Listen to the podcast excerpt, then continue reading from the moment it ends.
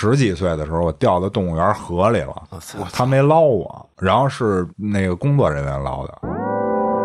我一下就跳上他车头去了，那俩人就要弄我，来一句什么说走上车拿刀砍鸭子去。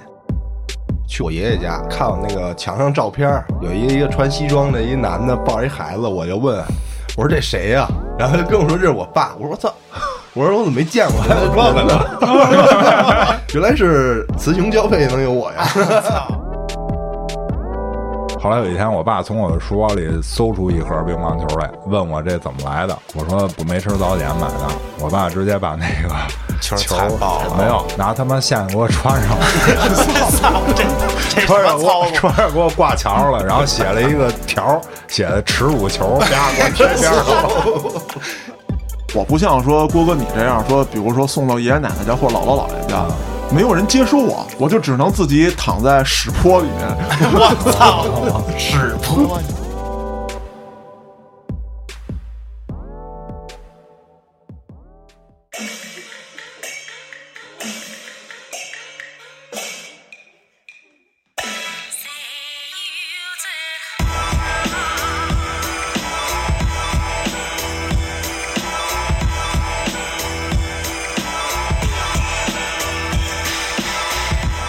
欢迎大家收听《话里有话》，喜欢听歌有聊天的，可以在微信公众号中搜索“后端组”，里面有小编的联系方式，您可以通过小编加入我们的微信群，与我们聊天互动。我是主播嘉哥，我是老郭，我是秋，我是老安，我是剑叔，哎，欢迎骚剑啊！哎，谢谢谢谢，哎呀，好久没有来了。这个骚剑一直不来，这个节目啊只有浪没有骚跟剑。我都闻到味道了。哎，我这个声音有问题吗？那个剑叔，你这个声音没有问题啊，你就是说话的时候不要拿这个舌头舔话筒。这个就是我一直不来的原因。嘉哥，你不能一直攻击我是吧？我今天不重要，我今天不重要。今天的主角主要是安旭，啊，不是啊，不是你今天不是来反击的吗？我们动不动就 diss 你一下，没没没有 diss 我，我觉着就是我的作用啊，能发挥这个能量，我已经很欣慰了。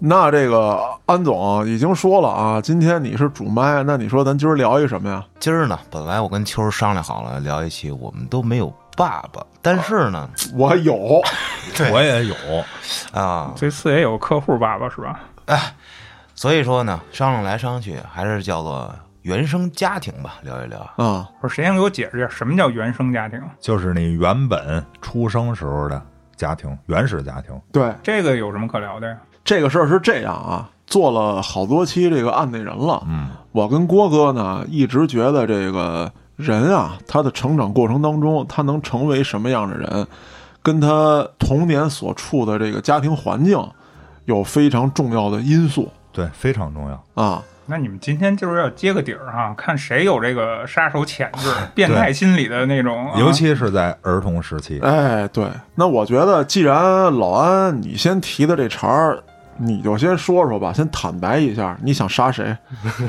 我操！当时我特想我爸，我操，我操，我也这么想过，曾经。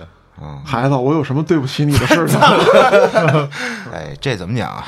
其实我原生家庭挺好的，我跟秋儿我们从小长大，一开始吧，前二十年，安公子啊，他是你爸是吗？我操呀！我操！你知道我少杀我爸，其实我跟 我们家庭也是挺好的，我跟秋儿一起长大。我也没想杀他来着。我接着说啊，呃，我这前二十多年啊都不错啊，这个家庭比较美满和睦。我爸呀，他给我一种什么概念呢？就是我的所谓的叫世界观、三观啊，嗯就挺像他的。啊，因为他就是对我奶奶，我奶奶生病透析十多年，就那么每天就送嗯就管。照顾，对，反正就是对于这个父母来说啊，是没得挑。啊，很重孝道。对，那我为什么要 那什么他呢？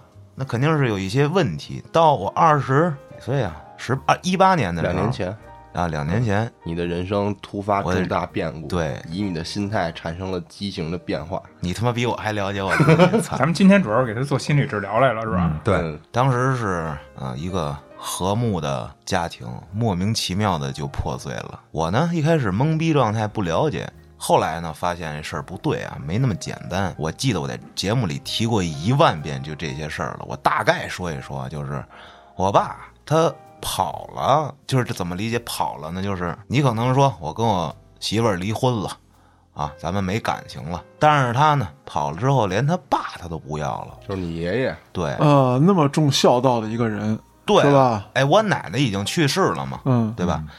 好，你老爸不要了，那你这哥们儿、发小、伙伴是吧，也都通通不要了，谁也联系不到。然后最牛逼的是，连他我这二十多年抚养长大的儿子也不要了。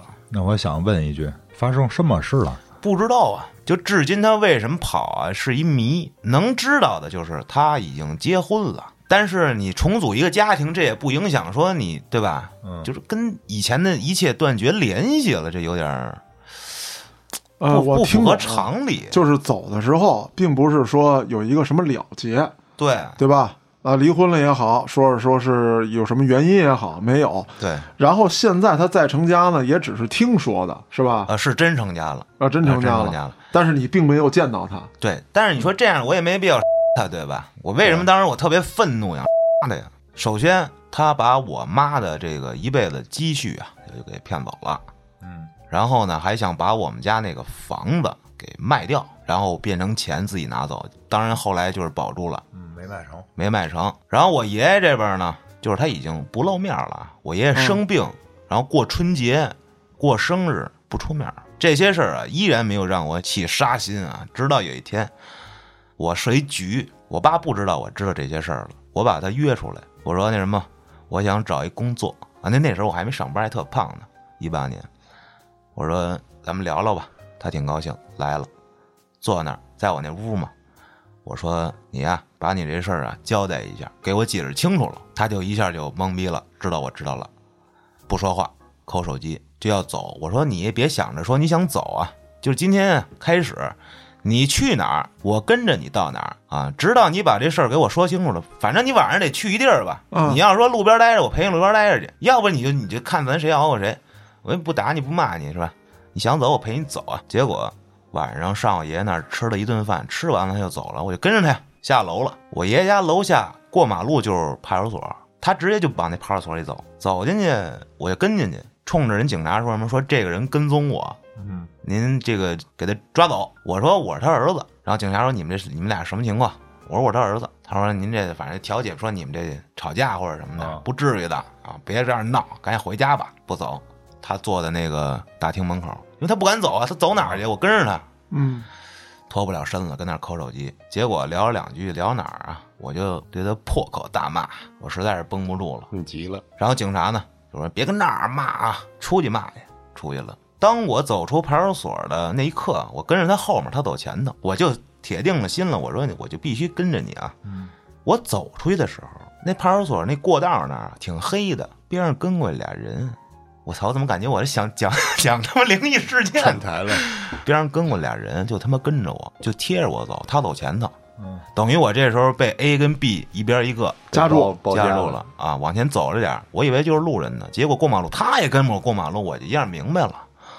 我说：“哎，哥们儿，你认识前面那人吗？因为是路人状态嘛。嗯他一看我跟他说话，他懵了，他说：“呃，认识。”然后我爸走前头，一下听见我们俩说话了，瞬间啊，撒丫子就往我爷爷家楼底下跑，因为他那车停在那儿了。嗯，他跑进小区要开车，我就追，那俩人就薅我，我说别动我啊，别动我啊，滚蛋啊，往里走。他这时候已经上他那车，准备要出小区口，小区口有那个上下抬杆儿，嗯，这时候没给他抬杆儿，我就张嘴骂我操！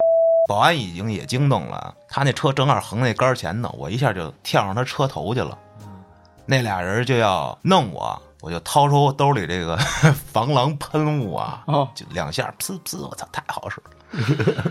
那俩哥们直接就被制服了，直接来一句什么嘛，说走上车拿刀砍鸭子去。谁跟谁说呀？那俩人说俩人互相你丫等着，我他妈上车拿刀砍你丫子！我当时就就愤怒到顶点了。我知道这是我爸叫人嘛，我说你他妈你叫人还要砍我，我操！你要砍你儿子啊，好牛逼！我操！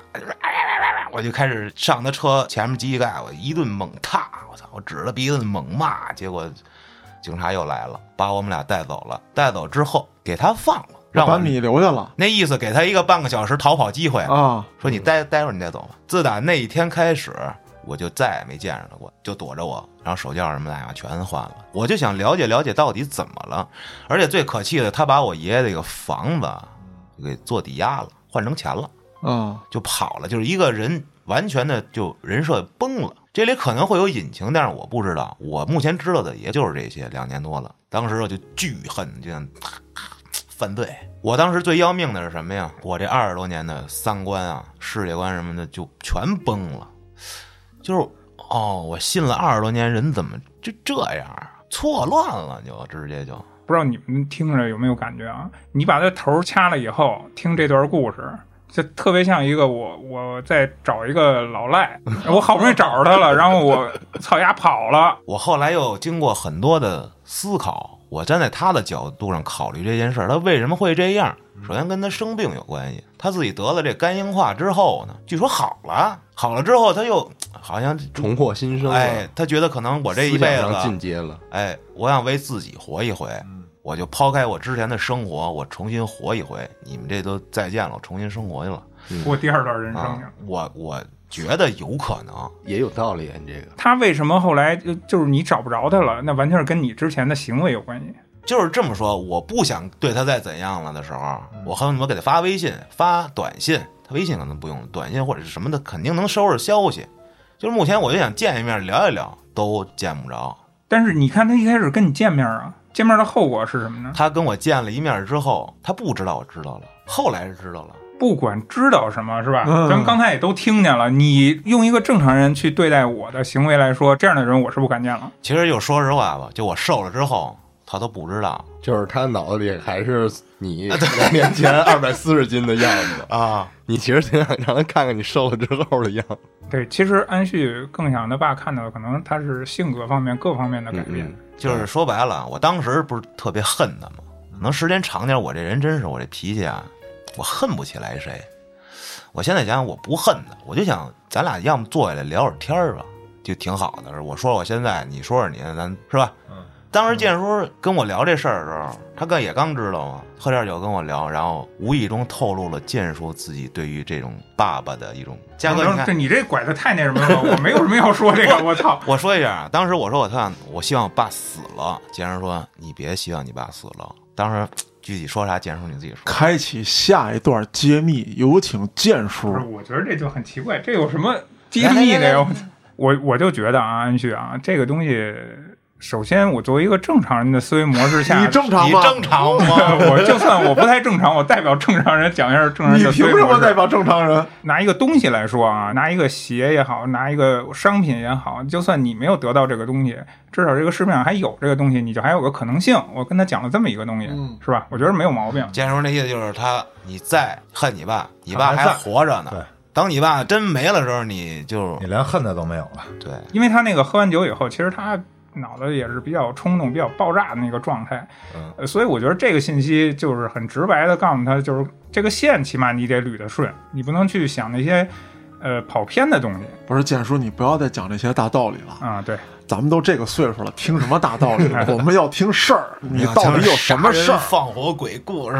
啊，我是没有什么事儿，咱们岁数比他大那么多，所以哦作为一个哥哥也好，什么也好，那你就是应该正确的去劝一下的。呃那个，我那天可听安旭说了，就是你在劝安旭的时候，你突然劝着劝着，自己都劝得热泪盈眶。真的，你们什么意思？让我说什么呢？那那 就是那天你说了什么，我们都得交代啊，我们一会儿哪个也跑不了啊 我没说什么，我的人生经历就是那样嘛，就是父亲也是走的早了一点儿，啊！对吧？呃，最多充其量我自己分析自己，也就是一个缺少父爱的一个男性同胞，是吧？孩子啊，所以又是一个比他岁数年长一些的哥哥，是吧？嗯用我的一些体会心得，然后包括总结的经验，其实就是上上面那些道理嘛。嗯虽说是大道理，那但是我觉得没有毛病吧。估计就是说着说着自己就想起来了感同身受，不是，我觉得最感同身受的是当时的酒精，就是聊着聊着自己到位了。嗯，我不知道怎么回事啊，我身边的朋友有好多单亲家庭，是不是都他妈你方的？我不知道啊，我 我都是你身边的，你听我说呀，我身边最开始我们一块玩的，跟安旭一块玩的，也就两个、三个，三个是这样单亲家庭，然后逐渐呢，越来越慢慢的又有一个朋友说啊，爸妈又离婚了，啊，跟他玩了之后离的是吗？不哎是，我操。我我解释一下，有点乱啊。我们一开始那小哥儿几个可能你就说十个人吧，嗯，然后今年呢有俩离了，然后第二年啊又离俩，嗯。第三年啊又离俩，这慢慢大家都长大了啊。我都二十多的时候，我们从十几岁开始玩，我说，哎，你看，就是一看聊，还是安旭他们家好哈，嗯，不经夸。然后我们家炸了，炸了之后，最后比我还那什么，前天刚笑完我，操你啊你！活该，哎，然后第二天他也炸了，就是他妈一个连锁反应，导致最后我们这圈儿只剩现在没了一还有一个，别念叨，还有一个 都得完。让让人家好好的行吗？我操的！我也是这么祝福他的。你这他妈属于诅咒！我操你！们这一圈的朋友里边，你们的父亲是不是也有个联盟啊？仇富者联盟，我我觉得秋可以说一说他的这个原生家庭。那我跟哥哥们说一说，就最开始小时候嘛，我是怎么出生的呢？你出生很特别吗？我们都是父精母血，是是是，你有什么从石特别的。头缝里蹦出来，生理上不特别啊，就是故事上特别了点儿。就是当时我我妈跟我爸他这个交往是不在不被家里认可的，我妈就我姥姥姥爷不同意，然后我妈又年轻气盛啊，就跟我爸一气之下就私奔了。牛逼！啊，然后我爸就也不知道带哪儿去了，然后我姥姥告诉我说再回来的时候，我妈已经大着肚子回来了，从现在来看，你的这段人生远不如父母精彩。对，然后回来之后呢，我爸没跟他回来，我妈自个儿回来的。啊回来之后呢，就给我生下来了。生下来之后，过了这个就是哺乳期吧，或者怎么着，啊我妈就上班去了，然后全权由我姥姥一个人带我开始。嗯呃，这期间呢，有时候就是每年过年的时候，我妈会带我回这个我爷爷家，在广安门这边。到我上小学五年级吧，我记得是我的印象里都没有见过我爸。然后呢，我记得我小时候好像不到小学呢，那会儿我就去我爷爷家看我那个墙上照片儿，嗯，有一一个穿西装的一男的抱着一孩子，我就问，我说这谁呀、然后他就跟我说这是我爸，我说我操。我说我怎么没见过？还有这个呢？原来是雌雄交配能有我呀！操！然后我就特纳闷儿，我说操，那人呢？也没人告诉我，都隐瞒着啊，说那个在外地呢，干嘛干嘛呢？我说那行吧，其实我都不关心的，我也没有感情对这个人。然后直到有一回，就是我五五年级的时候，呃，我爸来了，嗯然后我刚回家，看见我姥姥跟我爸在那个门厅聊天呢。然后呢，我爸说啊，今年过年呀、把这个秋小宝那个我接走，接走去哪儿？去密云了。然后带我在密云待了几天，然后还给了我点压岁钱。我心想，我操，还挺好。然后后来呢，就他又消失了。在消失的之间呢，就是还有这么一个事儿，就有一年。过春节，我收了压岁钱，然后我妈那年还管人借钱，管我姥姥的那个亲戚借钱，然后同时还把我压岁钱拿走了。我说干嘛去？拿哪儿去？我妈说那个给你爸转回去，说你爸做生意怎么着，呃，要钱。那我操，我也没有权利支配，然后我我没说话。后来呢，初中的时候，就是要你压岁钱的时候，大概你多大呀？大概还是小学那会儿，然后上初中了。有一天，有一天晚上，我家来一电话，我姥姥接的。那会儿我妈在外地呢，嗯，在外地，她去那个云南那边了，说是做生意，其实传销去了，被骗到传销去了。富老大，我操！找到根儿了。反正我妈当时是不不在北京嘛，然后这个电话是我爸打的，在大概是晚上六七点钟，因为那个座机能听见声儿在旁边。嗯，我听意思是找我妈，找我妈要户口本儿，然后我姥姥说两句啊，就是给挂了。然后这电话挂了之后，紧接着又过来了，又说要户口本儿，然后我姥姥说没有，不在，别打了。然后我爸那边就炸了，就开始骂街在电话里。我姥姥特别气，直接就把电话挂了。挂了之后，紧接着又来了，这回不是我爹，是一女的，说我是那个他女朋友，就是我爸女朋友。哦那个我现在要户口本儿，我要离婚。我姥姥不骂人，基本上。啊听着巨气，就浑身颤抖，把电话撂下之后，直接把电话线拔了。然后我在边上听见了，因为连连着来三个电话，啊我问怎么了，说是你爸打电话要跟你妈离婚。我说操！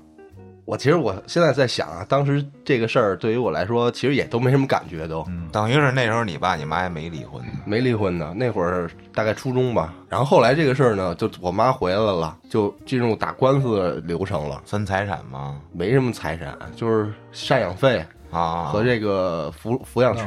嗯然后是判到我妈这边了。我说妈，那赡养费怎么办呀？我其实一直从小就关心钱这个事儿。操，好样儿，然后我妈说，我爸说了没有钱。我心想，我操！不仗义。没有钱我就不是你这个爹。我说太操蛋了，这人。我小时候就一直把这种事儿当一个谈资吧，或者怎么着，就跟人瞎逼聊天儿。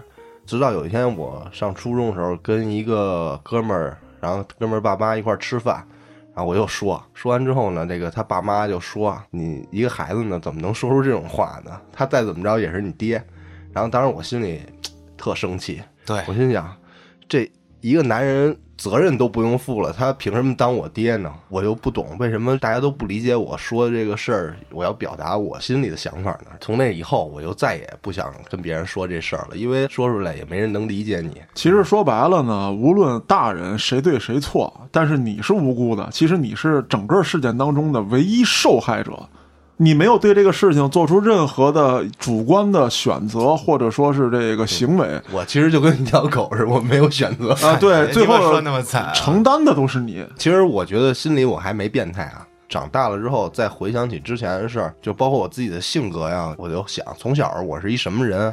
上初二以前啊，就是可能第一次我见郭哥，第十次我见郭哥，跟第一次见一样，我屁都不放，连个话都不说，我也不打招呼这样的。我刚才以为你第一次见着郭哥就有一种 父亲的感觉，想扑到郭哥怀里，我操！我我捋捋关系啊，秋是安旭的父亲，郭哥是秋的父亲，哎这个辈分！有点啊。哎呦我操！安旭，你刚才我听秋说的时候啊，他在童年的时候，他不停的跟人提起这个事儿。我觉着，不管是什么原因，就是你其实也有过这个经历。你发生家里发生这个变故以后，你也其实在不停的跟人去说这个东西，是不是在心理上有一个那种缓解压抑的那么一个作用啊？对，确实，因为我在节目里提过 N 多次了，那在生活中我也跟身边人也说过无数次了。我也听过，就这事儿吧，你想起来你就来气，你就想跟别人分享，就那嗯气人呢。对，我说我就想表达阐述一个观点，我想他 啊，其实就是这样。那会儿我都是这么想的。对他那会儿老跟我说，我接着把我弄了，操！我还我还是自己在脑子里实施了一个这个计划，我操！我想就是知道他住址，哦我是想拿一个麻袋给他罩住，他一开门我直接攮他，多听案内人啊，我直接拿刀攮他，我受受。教育啊。对你你有这种想法，它也是一种排解。我觉得这也是很正常。我觉得这这想法有点变态，我操！我觉得病态。郭哥录之前都说了，郭哥的父亲对他影响也巨大。我之所以变成今天这样的，啊，其实跟小时候是有很大关系的啊。包括我觉得郭哥在说这段的时候，特别像在法庭上的一段陈述。出事儿了，我今天坐这儿，感觉大家都是坐在监狱里，然后回顾人生。我这个家庭其实看起来啊，比你们这个都正常很多。可是我呢，比你们变态很多。哦，嗯，嗯是这样，我爸和我妈没离婚啊，一直生活到现在。但是我在十五到二十年前，我曾经不止一次的劝我妈跟我爸离婚，嗯，因为我不想看我妈生活的这么憋屈，知道吧？我感觉就是说，她不应该找一个这样的人一起生活。他们俩，据我所知啊，是这样。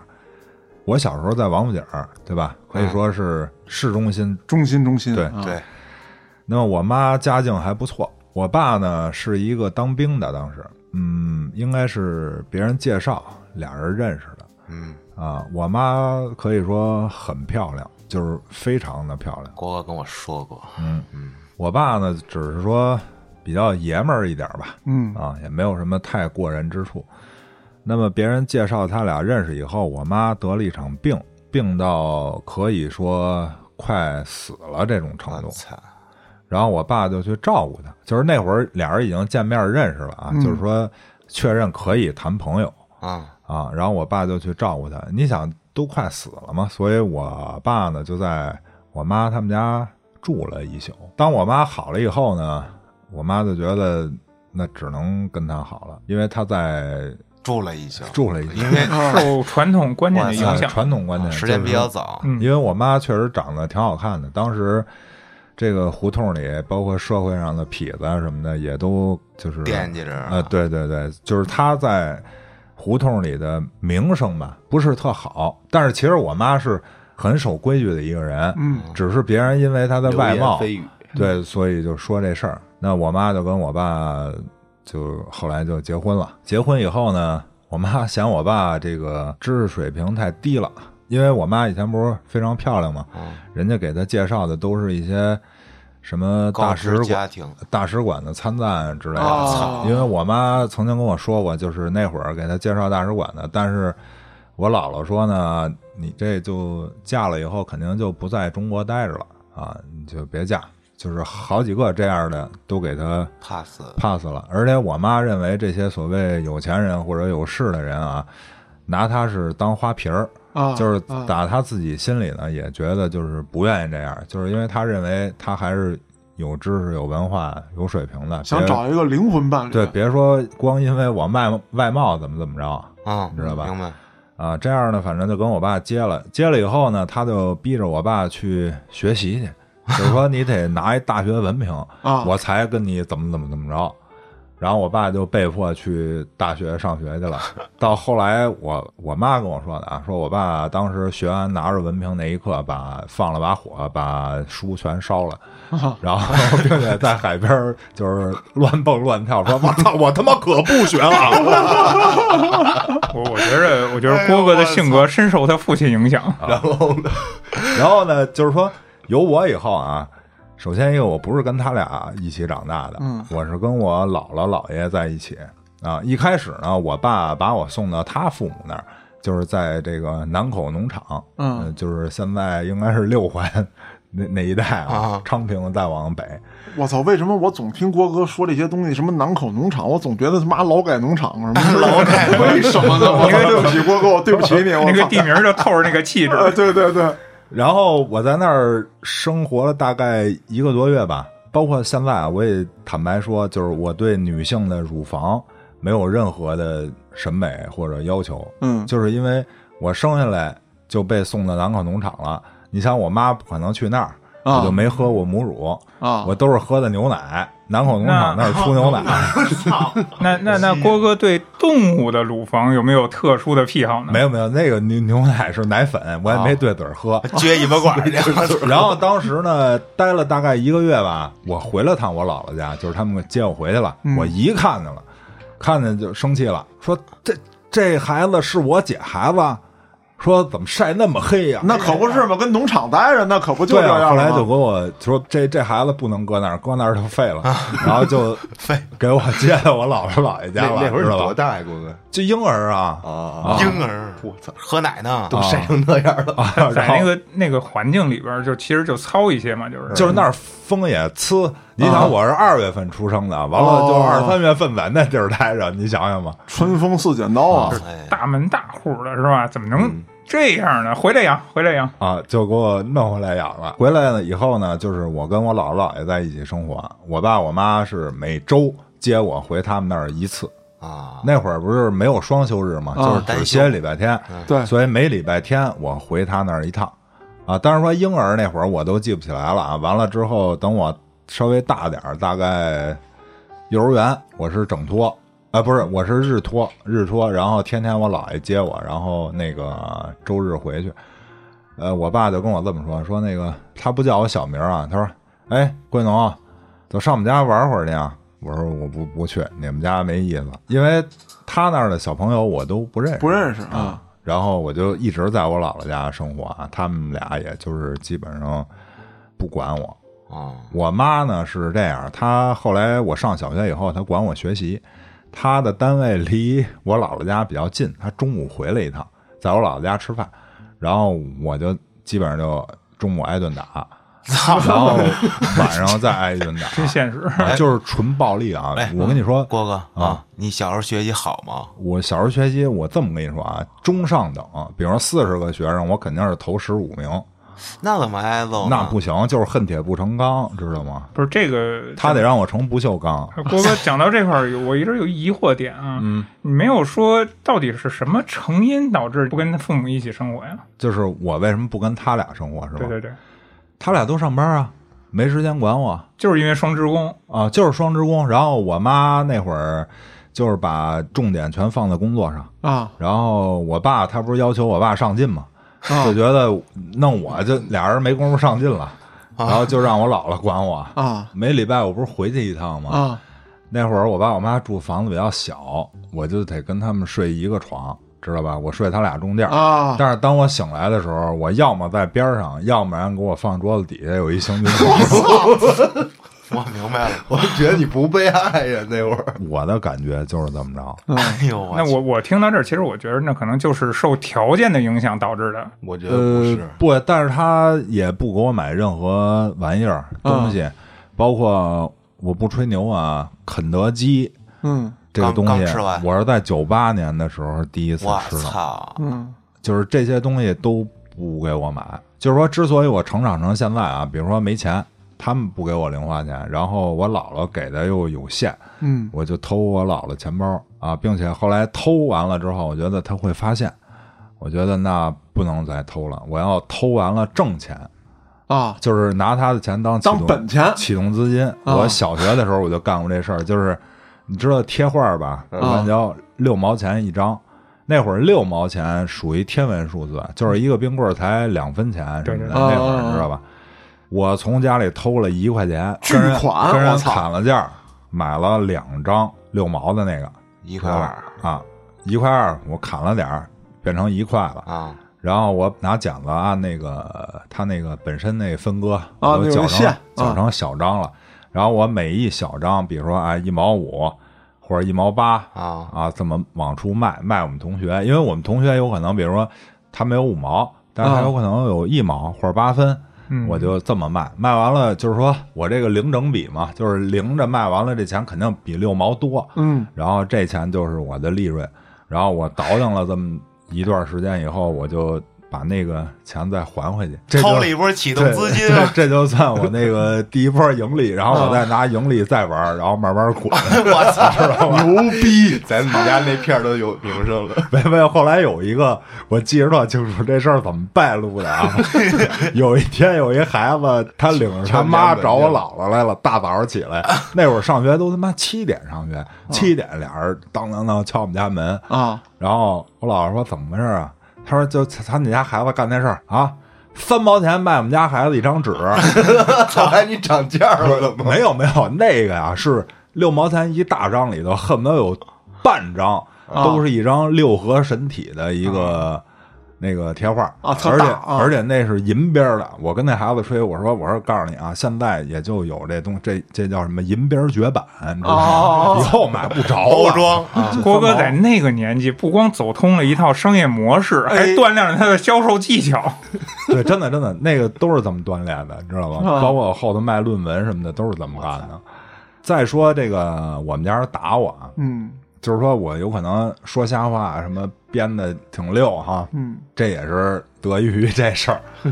因为我妈呢见着我，基本就是检查作业和打嗯啊，我操！而且是爆狠那种啊，就是拧大腿根儿，拿那个带尖儿的靴子踹我操！啊，笤帚疙瘩打。但是他他基本不打脸啊。啊完了之后，对于我养的这个小虫子，因为我姥爷不是带我逮东西嘛，啊就是你不是不学习嘛，不是养这东西嘛，玩物丧志，当着我面儿把蛐蛐罐碎了，把蛐蛐踩死，就是让我看着，说他妈不许再养了，不上进的东西啊。然后每天啊，他回家以后呢，晚上因为中午时间短，晚上见着我第一件事儿是什么？把书包拿过来，打开，咵嚓一倒，就往床上一倒啊，就是所有东西全都倒在床上，然后一本一本的翻。然后如果我的作业本，比如说我做错了一题，老师给了一四分儿，对吧？你必须得在这个上面给我重新做一遍，把正确答案再给我重新写上。就是老师判四分，老师虽然没有这要求，但是我要求你必须这么干，知道吧？然后学习就问我什么，呃，比如说我都作业做完了，我说妈，我想出去玩玩去。然后我妈说，那个都复习了吗？我说复习了。那预习了吗？我操！高中的学完了吗？我不能闲着，对我不能闲着，因为他给我这么多压力啊，我就得想办法怎么弄，我抗争不了啊，你知道吧？啊然后我就记着有一个事儿，比如默写，默写他比如说今天学了二十个词儿，他得问你，对吧？但是他由于工作，他也不知道他说什么。比如说我说其他，然后我写其他，然后写一个那个水稻，我写水稻。比如有一词儿他说了我不会，比如熙熙攘攘我不会，啊！那我怎么办啊？啊，怎么办啊？我等那么一会儿，一般都说，比如说他说那个基本完了，然后他开始念下一个，对吧？比如说说的这词儿我不会，我也停那么多秒，然后我说完了，然后他再念下一个，然后他一查的时候，哦，都会。啊，就不会那不写了。对对，他不留数，你知道吗？聪明了，是吧？我这个上学的时候不是协调性不是特好吗？我就记着我打乒乓球，人家不加我玩儿，因为你打太次太臭哎啊。那我怎么办啊？老子我买球，球是我的，不加我玩没球打，对吧？那这球从哪儿来？我也没钱呀。啊那会儿就是后来上中学了，啊我姥姥去世了，就没法管我了。我姥爷是大爷嘛，他管不了我，然后啊我就跟我爸我妈一起生活。他们有时候给我早点钱，然后我买早点，我早点不吃，我买乒乓球。后来有一天，我爸从我书包里搜出一盒乒乓球来，啊，问我这怎么来的。我说不没吃早点买的。我爸直接把那个 球球踩爆了，没有。拿他妈线给我穿上了，操，这 这什穿上给我么操作？穿上给我挂墙上了，然后写了一个条儿，写的耻辱球，啪给我贴边上了。这他妈什么操作呀！我操，啊，就告诉我让我记住，记住了，啊，就是确实记住了。真是我就这耻辱球，告诉不吃早点不行。完了，在我印象中，就是我爸不怎么打我，他管你吗？也不怎么管。家长会呢，他去去了回来就一句话，哎。你干什么了？自己说说吧。啊，这老师 我都知道跟我说半天了。哎 对，说我都知道了。其实他妈我是头十五名，老师根本不找他单聊，你知道吗？这是老刑警了。然后我就招了，包括什么，我在家看电视，他一快回来，我听门响，我就把关了，他直接摸电视机后头什么的，啊这样我就开始练这个反侦查啊啊，知道吧？反侦我就开始冰箱里 直接冰块搁在那后头虚着，那会儿我开着电风扇吹着，基本上都是这些事儿。当然后来对我感触比较大的啊，就是我十几岁的时候，我掉到动物园河里了，他没捞我，我操！他跟我在一块儿呢，他没捞，然后是那个工作人员捞的。这事儿我记得郭跟我说，对，然后我还问他，我说你为什么不捞？他说那不是人家捞专业的来捞你啊我就是觉得这个如果是一个正常的父亲，就是孩子掉下去，他应该马上有所行动啊对，啊有行动。他就哪怕我不会游泳，我得跳下去。呃那地儿也没多深，动物园儿，然后他没救我，他着急吗？没觉得着急。包括后来我不是还病过两回吗？就是嗯一次切阑尾感染了，他到医院啊，就冲我叽叽叽跟那儿乐啊，就是那种。他好像啊，在我感觉中，他就是不太会与人交流，啊 就是有那种社交障碍，就是他不知道怎么说。完了，他就哎，郭建龙嗯那样，你知道吗？那个就是特别诡异。然后我就说，我说得走走走走走吧走吧，你不是来看我了吗？看了吧？走吧走吧走吧。我说你也不是大夫，你看完我我也好不了，赶紧赶紧上哪儿该干嘛干嘛去啊！反正在我印象中，就是他对我啊不上心，不上心，而且就是他跟我妈是完全合不了一拍。你看我为什么离婚啊？就是我认为我跟我前妻是属于互补型的。现在这裁剪你们也都知道他什么样啊？我认为他跟我是属于同类。嗯那我爸我妈就属于互补型的，就是在我看就是完全生活不合适。嗯就是所谓互补，就是你喜欢动，我喜欢静，你说这俩怎么在一起待着呀？对，说是互补，就是俩人没去往补的方向走，对啊各走哎各的路了。对了，基本上玩具啊，嗯刚才咱俩不是聊聊那那个变形变金金刚那个啊，我没有过，我唯一一个变形金刚还是假的变形金刚，是我姨给我买的，嗯而且我跟别的孩子还没法玩，人家说你你你那变形金刚里没你这一号，没这款的啊。不叫我玩儿，挺惨。反正就是各种被排挤，你明白吧嗯？然后不跟你说过那事儿吗？就是点火柴那事儿啊，这叫人爷爷跪地，那 那是因为他不让我不让我学这些东西。我妈说你你别学划着火柴，到时候弄那火危险什么的。我就郭跟你说一说吧。划火柴这个是这样啊，就是我特别喜欢放炮仗，嗯然后呢，我把那炮仗啊一挂边都拆成单个的，揣在兜里，啊我可以揣好几兜炮仗出去。嗯，但是这根香呢，它烧完就完犊子了。烧完了，我就得回家再点一根去，是吧？上炉子那儿，所以我就再拿一根香出来，然后我就对续啊！对。结果呢，那天没对好，那头折了，掉地了，没着。啊我就想，那我怎么弄啊？回家就出不来了，一回家。啊正好那个我还偷了包洋火，我就找了一比我小的小孩在大街上，我说我说丁涛，你帮我划一火柴把这香点着行吗？那个孩子说你跪地叫我声爷爷，我就给你点。然后我童年趣事，我说那行吧，然后 我就跪地了，我说爷爷，然后他就给我点了，点了以后我就接着在那儿放炮仗，然后这 没事儿，没有，然后这会儿我妈从女厕所出来了，因为我这这这番操作就是在女厕所边上 都听见。窗户根儿里，然后我妈听见了，我妈一出来一看是我说，哎，你这香刚点的啊？我说啊，她说他他妈给我回家去。然后我说怎么了？他说我他妈刚才在厕所里听什么跪地叫爷爷点香，我还谁说呢？谁家孩子这么没出息啊？他妈原来是你，给我他妈滚回家去！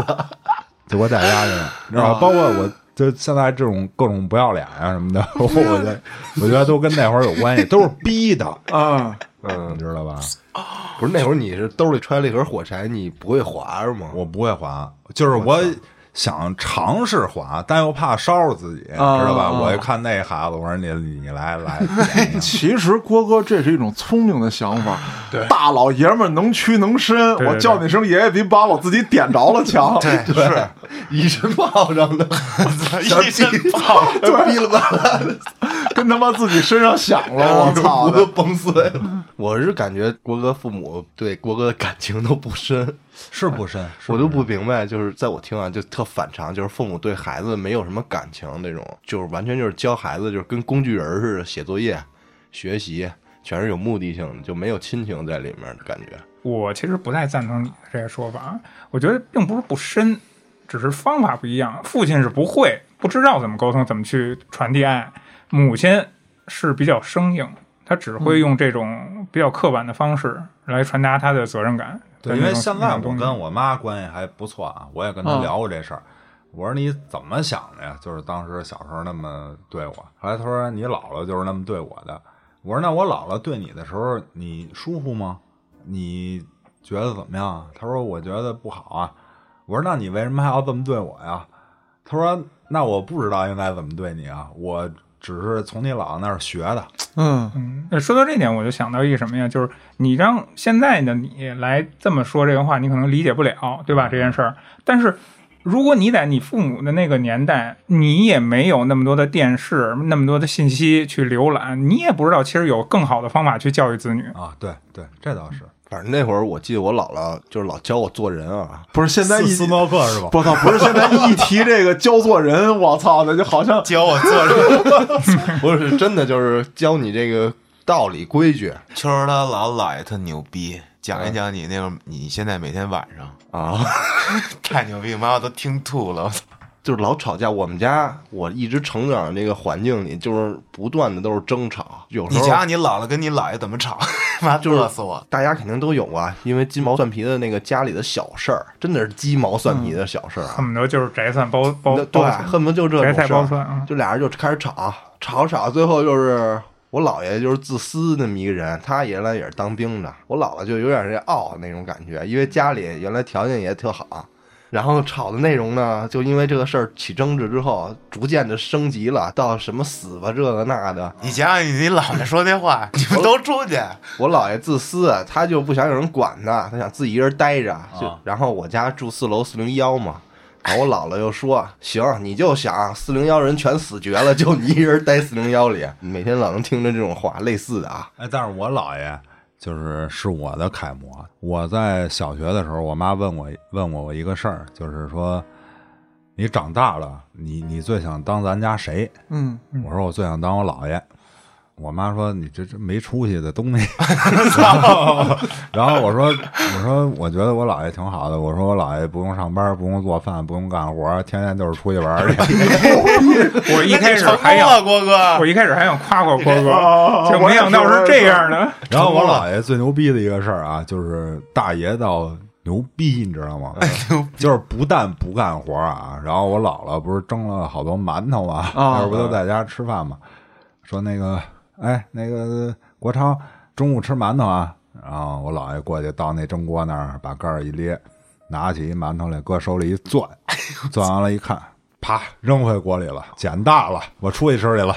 哇然后操我姥爷一人吃东来顺去了。牛哇逼！操它有有点那个北京城老早先那种大爷的感觉啊。讲究啊不！是长大了，我就好奇，那是那会儿你姥姥和姥爷是家庭那种关系不对等吗？对对对，他们关系也不太对等，就是出身也就是不一样。我姥爷是那种那个大少爷北京大爷啊，然后我姥姥家里原来挺牛逼，后来破落了啊你知道吧？是那种哎，那你们说说，就是这些原生态家庭对你们现在的世界观以及一些行为造成了什么样的影响我就说我这原生态家庭不是其实还行吗？啊？这即便是离婚，也是近几年的事儿。嗯毕竟都这岁数了，不会再有多大改变了。我觉得这我从小挺幸福的。我咱也聊过这个挨之前挨打什么的，啊但是我觉得都不算什么啊，都挺好的。相比大家，尤其郭哥啊，我特别幸福。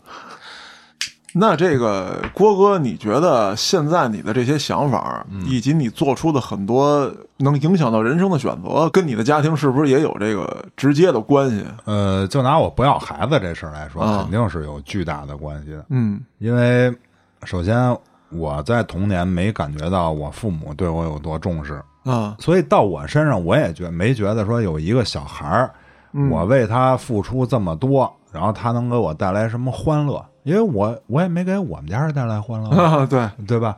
所以我就是，呃，对于要孩子这事儿，我首先觉得不值当的，嗯就是我要付出很多，除了钱、精神，呃，就是我认为只要有了孩子，就会改变我现有的生活状态嗯啊。然后改变完了以后，我没有得到太多的东西，我觉得就是不成正比嗯啊，嗯所以我不想要。至于喜欢什么变态的这些东西，我觉得这个就是家庭是一方面，当然说这个爱好因人而异，呃就是你比如说我这个性取向这事儿，那你要往前倒，我在幼儿园的时候，那就是长期被一个男男的幼儿园的同学，猥亵，呃，对啊，就是玩我下体啊，就是长期长期玩，然后上小学是一女生玩 啊啊郭哥是被人玩到大的。啊，就是就是这样。然后你说这个不协调这事儿，我多次提到过，对吧？对其实这个东西对我感触很深啊。我操！你说郭哥运动不协调，现在敢说啊吹牛逼呢？我告诉你啊，是这样，我上小学的时候学跳绳儿，嗯就是第一次学跳绳儿，我不会跳，就是我掌握不好那节奏，就是那绳儿抡过来，我应该蹦起来，他应该过去。啊我老是比如说，抽脚上了，呃，抽脚上了，要不跳不过去，对绳儿到地下以后我才蹦，好啊，像是。停一下，绳在地上对对停一下，让你蹦过去啊，对对对对对，是这么着。越跳越不不不往前。，我告诉你，还不如那个呢啊就是我怎么教都教不会啊我姥爷不是我姥姥在胡同里头，就他妈冬天那么大一老人教我跳绳，就是夸把绳抡过去，然后我姥姥嘣儿蹦过去，告诉哎龙龙，你看见这个了吗？你就这么着来，然后我就蹦。蹦完了，这个我跳绳的时候，全全全校的老师都他妈出来看，然后就乐得他妈前仰后合的，，跟他妈看景似啊，的。然后我上小学跑步也是，就是不协调。然后一个老师告诉说：“你看他这就好像一个方轱辘的马车呢。这他妈比喻太牛逼了！我操！比喻我然后我就落下这根儿了。你包括到现在啊，我不玩篮球，不玩足球，啊对吧？就是因为我怕让很多人笑话，啊，明白吧？我玩的都是单人的运动，就是说不行，哥们儿他妈黑着练。啊对？吧？最终我有可能比你付出的多点儿，但是我呈现到你面前还凑合，对吧？你这种团体的东西就，你一人也没法练啊，好多东西。，而且就这个团体运动，配合啊对你玩不好之后，你真挨埋怨，我啊，操！对呀、就是就是挨埋怨，而且我上学的时候就是经常一一个人玩。嗯，啊，包括那个虐待各种小动物啊 也是，就是蜻蜓，我把它腿儿全揪了，让它永远停不下来。对我就说操，累死你！就包括我现在老看那个，甭看我不生孩子啊，我看那个李梅李玫瑾的那个育儿的那讲座，反正我觉得大家也可以看看，那个说的确实头头是道。而且给你举的例子都特别贴切，就是如果你那个孩子真的按李玫瑾说的那样的方法去教育，那出来绝对是一个就是行为规范特别好的。就是咱别的不说，说你有多聪明多成就，但是你的行为规范绝对是最正确的。其实你看你们刚才说那么多啊，我是没有他妈的母爱，就是我打小就比较烦我妈，因为她太碎叨了。她是老师嘛，啊就永远在嘚不嘚嘚不嘚。起床呢，从打我有印象开始啊，因为我七岁父母就离婚了，而且我跟好多孩子不一样，就是当我知道我父母离婚的时候，我并没有感到悲伤，或者觉得我以后没人管了要多痛苦，并没有。我觉得这是新人生的一段，就是开启。我特别高兴，因为呢，打我一睁眼，就是我听到的就两件事儿：数落我爸，数落我，就不停的叨叨叨叨叨叨叨叨叨。而且我跟大家说啊，就是我从小到大，我几乎没吃过我妈做的一顿饭。啊，我妈不会做饭，到现在她也不会做。包括我大了之后，我去找她去，就大概在我上初中的时候，我就要给她做饭吃。包括我原来较劲，我说我他妈的我就跟你饿着，我看咱俩谁饿得过谁。最后输了，你输了，他是一胖子，对，对啊，我他妈大胖子，我大小伙子，我我饿呀。家里真的什么吃的都没有。然后我妈把那个零食，她就躺床上不起来，嗯，跟床上看电视，她把零食藏在被窝里。我操，然后我不在屋了，她自己属鼠的吗？啊，那倒不是，我不在屋，她自己吃。然后我饿的不行了，我就说准备我出去买饭去。然后我妈叫着我，你给我买点什么什么回来。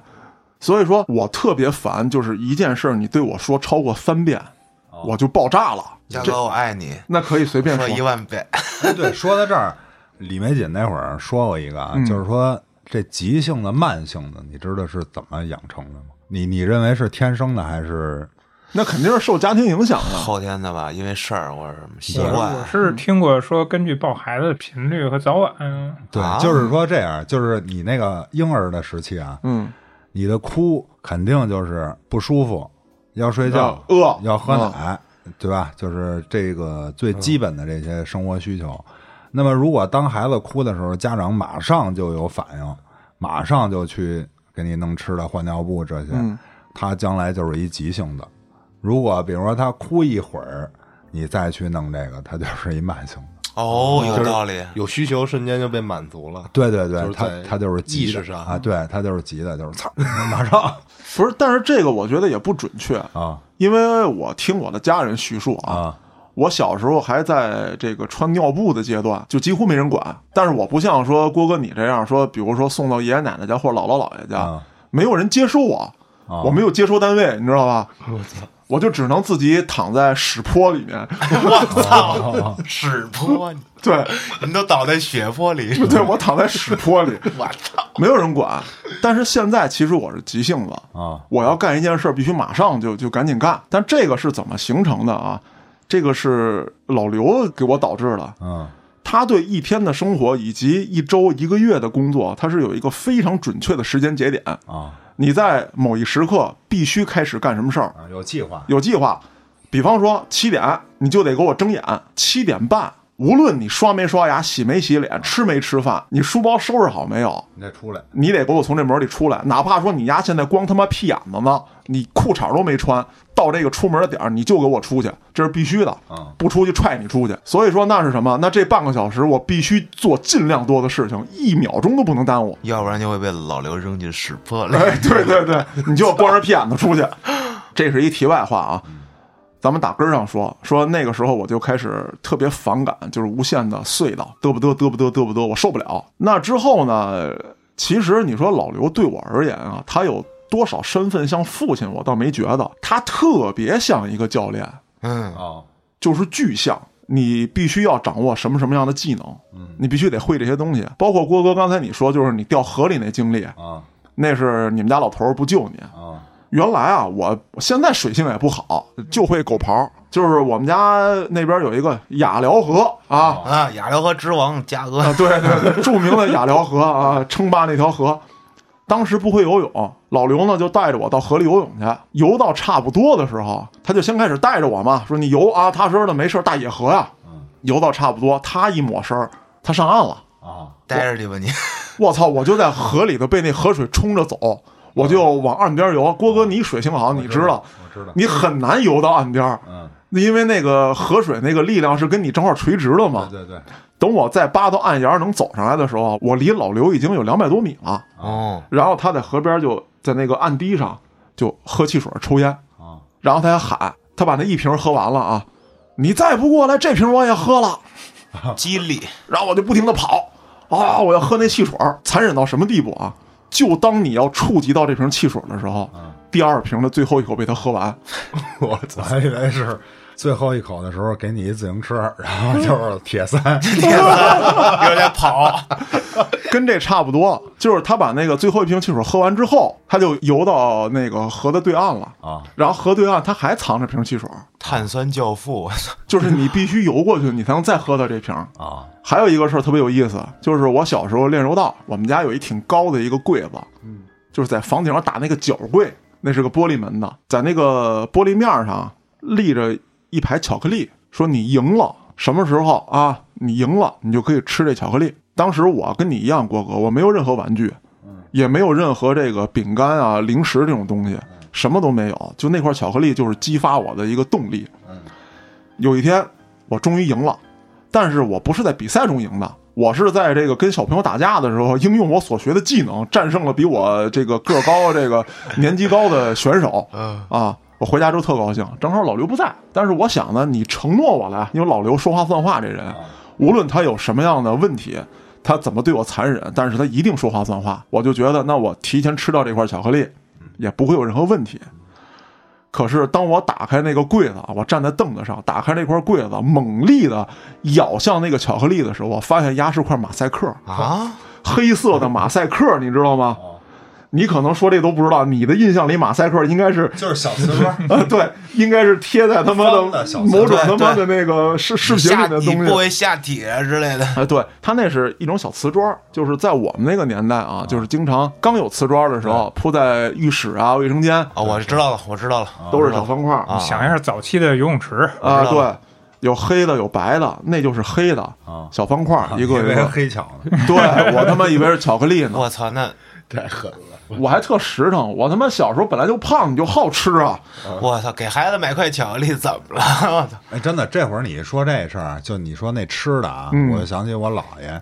就是之所以我现在怎么说呢？我个人觉得啊，我确实挺坏的。嗯，就是除了变态以外，就是有可能我会得到一个东西，我会使用一些手段啊。嗯小时候我姥爷给我吃那个瓜子儿，啊他因为小孩儿嘛，他不让你多吃，他这么着，他给你一个花生，他也有一个花生，就是我们家还有一袋子花生，啊你可以从里挑一个花生，然后他挑一个花生，那花生最前面不有一钩吗？啊俩花生互相勾，就是我拿我的花生勾我姥爷那花生，谁的花生破了，啊比如我这破了，我给我姥爷包一个瓜子仁儿吃。哦啊，就比如说这这个活动，咱们一共干十五分钟，啊那就是谁输的多，谁就是得给人家包，知啊道吧？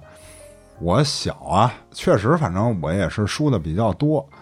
然后每次完事儿之后，我就看见我姥爷把那个最后赢的那把那那一个花生啊，啊他搁一手绢儿包起来，搁枕头底下，然后第二天他还用那个，你知道吧？他就没意思，哦我这牛逼，知道吧？大将军老根儿，我然后我就想，操，明天他室内我还得输，啊我他妈就趁他不在的时候，啊我就把他那打开，然后我就看他这花生，我说多长，长什么样，几个豆儿在里头。啊啊然后我上那个花生袋里，我挑一个跟他那差不多的，我给他换了，知道我就把他那个好的我给藏一地儿，然后明天我假装拿出来，然后跟他勾，你知道吧？这么着也试过，包括那个斗蛐蛐儿也是，就是他买一堆蛐蛐儿，我那蛐蛐儿都是逮的，啊他跟我斗。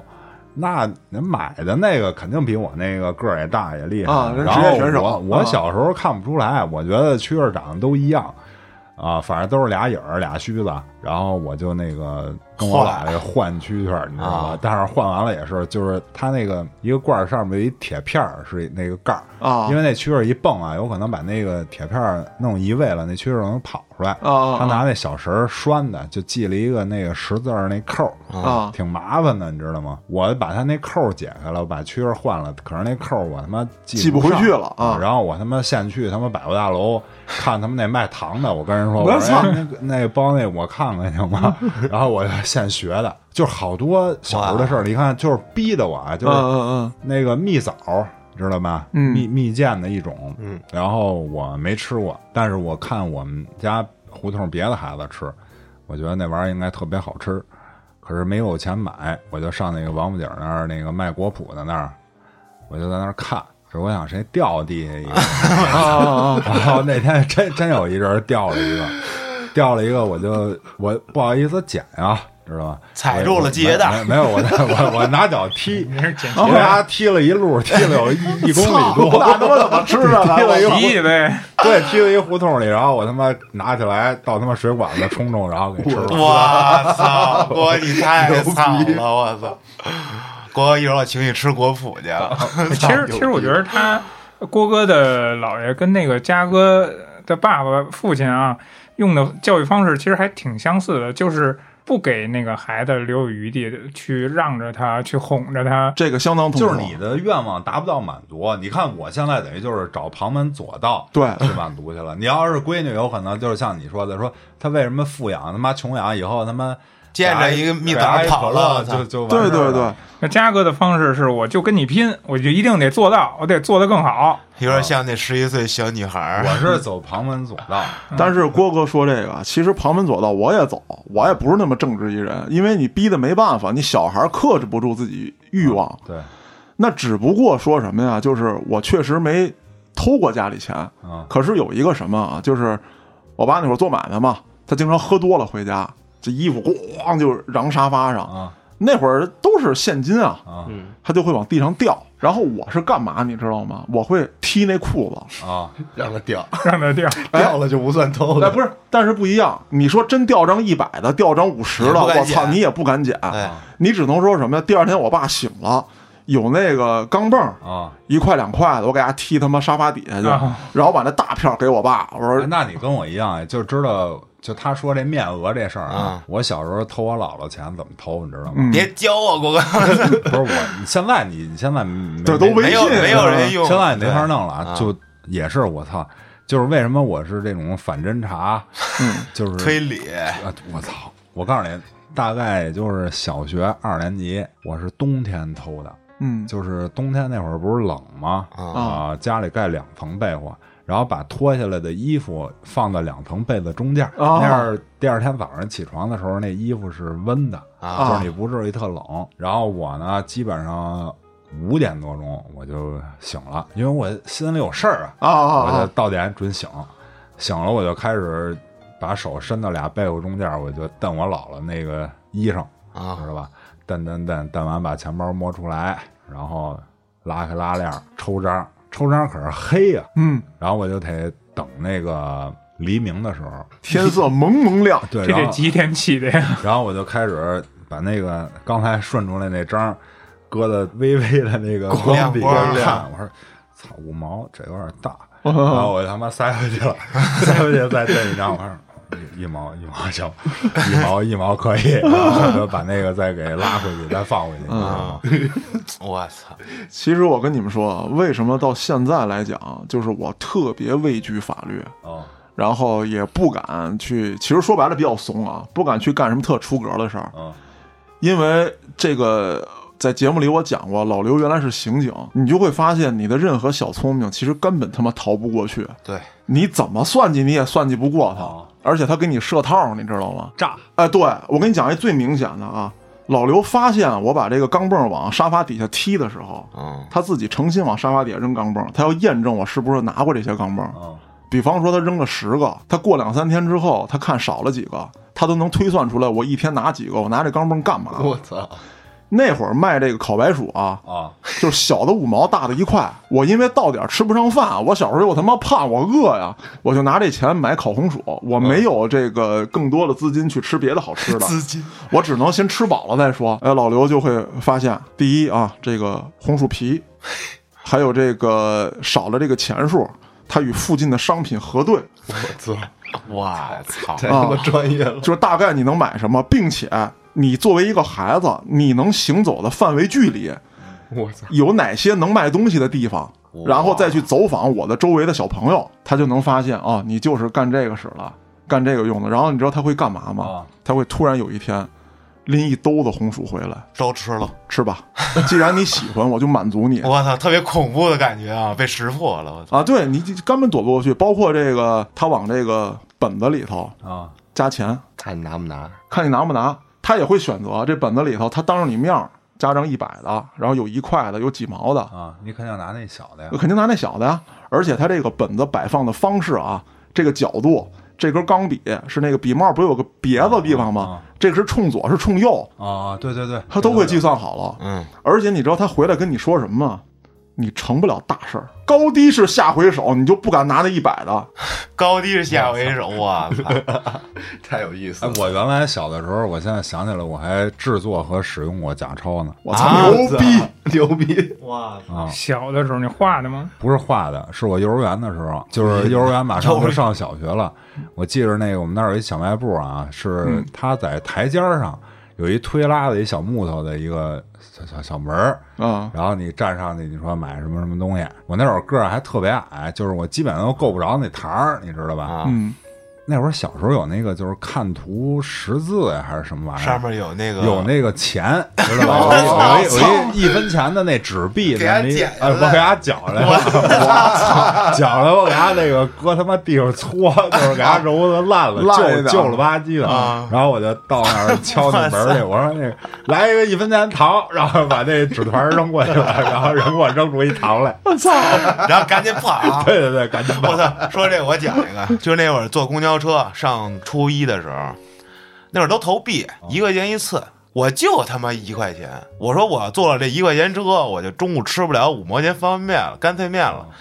我说这样吧，大家往里拽的时候，司机也不看，我把一块钱撕成两半儿，然后给它横着卷起来，啊，这不就成了对吧？啊，我这啊啪放下去你也找不着了，嗯我就用这个方法第一次啊，一块钱坐了两回车。后来我说能坐三回，哦，最多一次我一块钱坐五回，再撕就撕不了了。操的！这撕钱犯法的啊，这个所以说，这个我讲我这个原生家庭给我造成一个什么样的就不好的因素啊？好的因素可能是说现在做事比较利索，你要掌握更多的技能，你要不断的努力。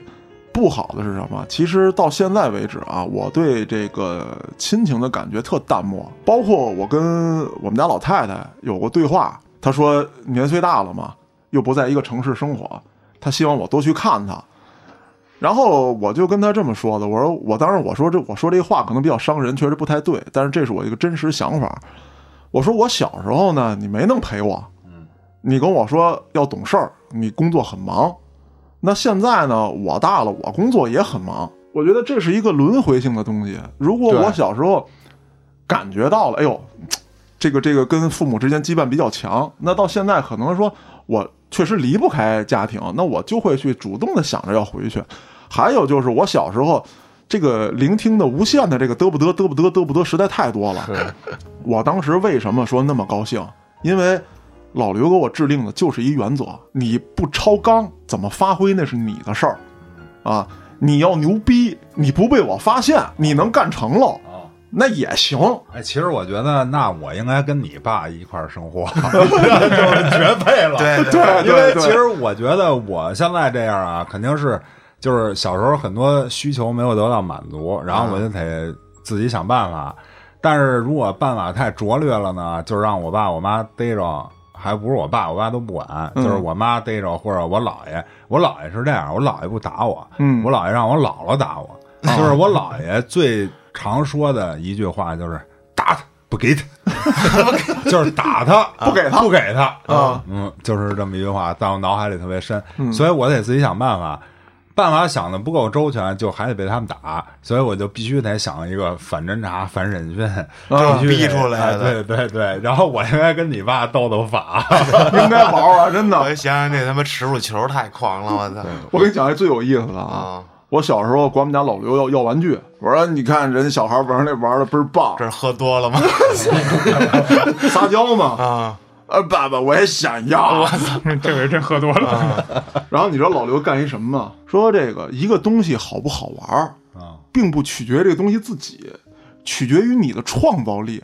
我一听，我操！我说的对呀、我说那个爸爸，那你说我拿什么东西创造一下？我爸给我一板砖，真的给一板砖啊，说你能把它玩出花来，玩的比他妈的变形金刚还牛逼你逼。看我可以用这块板砖让你倾家荡产。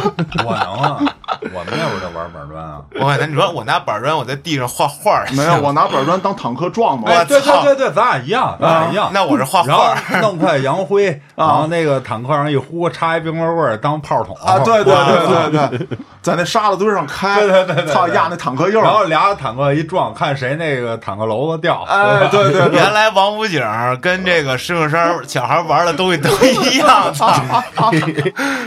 哎呦，我刚刚听嘉哥说呀，就是这个父母跟子女关系就是一个轮回，就说白了就是小时候你看父母是一个榜样嘛。其实我觉得特对啊。小时候呢，我妈就是老跟家里人吵架，然后我家里也本身也吵架啊。然后后来到长大了，我对于家里这个长辈絮叨，我也特别不耐烦，有时候就跟人顶嘴嘛。顶嘴之后呢，就会觉得就后悔，但是下回还是会顶嘴。我觉得就是小时候就是学父母，看父母怎么做，然后应验到自己身上这么一个感觉。作为一个孩子，这个时期啊，那本身就是一个白纸一空白的，他能得到的任何消息都是他身边的那那种讯息。你的生活环境注定了你是什么样的人。就而且我就其实挺羡慕郭哥跟嘉哥小时候有父亲跟他们这么玩儿。你可以认我当父亲，兄弟。我说这个真的特羡慕。我其实我好多时候我自己想，就是有时候想，如果我爸在我，我爸会跟我聊什么？我爸会怎么教育我？我的性格会不会有变化？因为我是一个就是特别